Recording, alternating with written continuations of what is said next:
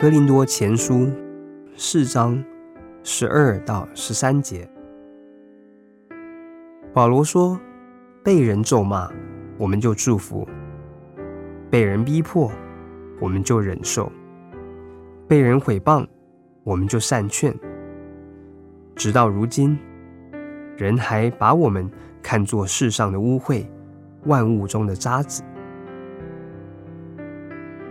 今天有多少基督徒能够和保罗说出一样的话呢？不错，有很多的人被咒骂，但有多少人能从心里说，我们就祝福？我们中间实际上受逼迫的人不多，却有不少的基督徒被人轻视、嘲笑，但是他们能与保罗一同说，被人逼迫，我们就忍受吗？让神教导我们基督徒为基督的名受羞辱，与世界妥协的人，自然不会受到世人的嘲笑。求神帮助我们远离世俗的快乐与利益，让神赐给我们勇气，